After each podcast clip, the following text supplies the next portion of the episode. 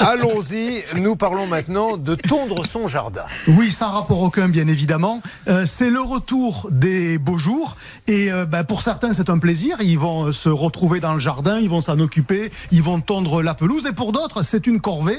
Et c'est une corvée dont on essaye parfois de s'émanciper. Alors vous avez en fait deux solutions. Hein. Soit vous mettez de la pelouse artificielle, mais c'est quand même pas très très beau. Soit vous achetez, parce que c'est quelque chose qui tend à se démocratiser, vous achetez un robot qui va tondre tout seul votre pelouse, de la même manière que vous avez des robots qui peuvent passer l'aspirateur chez vous, ou même pour ceux qui ont la chance d'avoir une piscine, des robots qui vont aspirer euh, le sol de la piscine. Bref, euh, c'est quelque chose que l'on voit partout. Il y en a en promo dans toutes les enseignes en ce moment.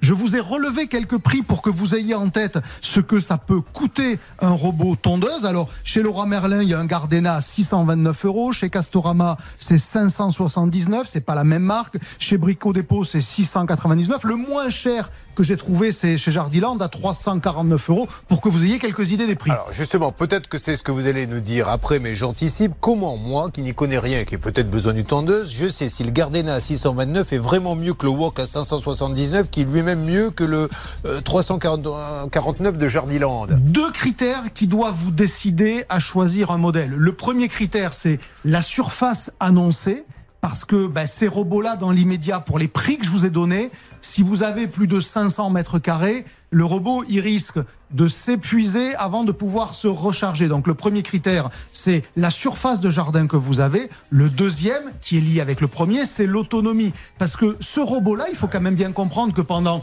45 minutes, pendant une heure, il va faire des allers-retours dans votre jardin. C'est une batterie électrique. Il va forcément s'épuiser. Il faut qu'il revienne à sa base pour se recharger. Et si par exemple, il a besoin de deux heures pour recharger et avoir une autonomie de 45 minutes, c'est plutôt un produit bas de gamme, alors que s'il a besoin d'une heure pour travailler ensuite une heure, ça va être plutôt un produit cher. Donc les deux critères, c'est l'autonomie de votre robot en termes de temps et la surface sur laquelle il peut aller. Et donc à ce moment-là, vous pourrez euh, choisir, sachant quand même que si vous avez un terrain qui est en pente, le robot, il peut faire des miracles, mais il peut pas faire tout. Donc évidemment, ça sera plus difficile. Si vous avez beaucoup d'obstacles dans votre jardin, bah, ça va être compliqué. Ça suppose quand même, par exemple, si vous avez des enfants, il faut enlever des jouets qui traînent, il faut enlever des balles, il faut.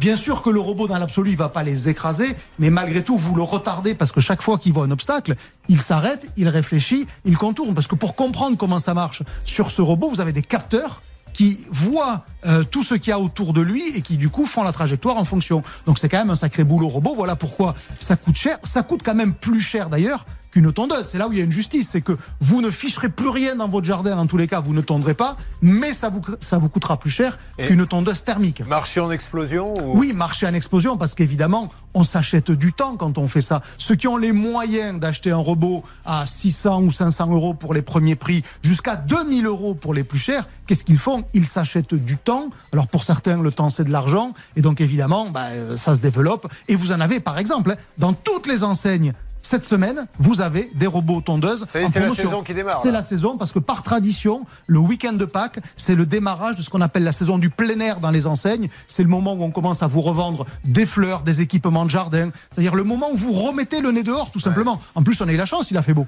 Hervé Pouchol, vous vous êtes passé à l'aspirateur euh, sans fil. Non, non, je plaisante pas. Alors il faut faire attention parce que quand on a un robot tondeuse, on a tendance à l'utiliser trop souvent. Il faut laisser respirer la pelouse et tondre une fois par semaine, ça suffit, voire une fois tous les dix jours, mais pas tous les jours. Mais quand on a un robot tondeuse, on l'utilise tous les jours et après vous tuez votre pelouse. La tentation est là, effectivement. Alors malgré tout, pour euh, l'ingénieur en agriculture que je suis, je vais quand même vous, donner un truc. Non, non c'est vrai, attendez, attendez, j'ouvre une parenthèse. il a fait des études ah, d'ingénieur en agriculture. pas là-dessus, hein, Hervé Pouchol. Non, plus sérieusement, quand au début de la vie d'une pelouse, vous la tondez fréquemment, vous l'aidez à s'étaler et donc elle va être plus dense. Alors là où Hervé a raison, ensuite il faut pas le faire d'une manière ininterrompue sur toute la vie de la pelouse, mais au début ça la force à s'étaler puisque comme vous lui vous la coupez en hauteur, la pelouse est réfléchie. Je vous le fais de manière un peu simple, je vous l'accorde, et elle va non plus en hauteur mais en largeur. Et donc vous avez une pelouse qui est plus dense. Regardez Hervé Pouchol. c'est ce que je disais. Si on m'avait dit qu'un jour on aurait Nicolas le jardinier dans le studio, bravo Hervé Pouchol.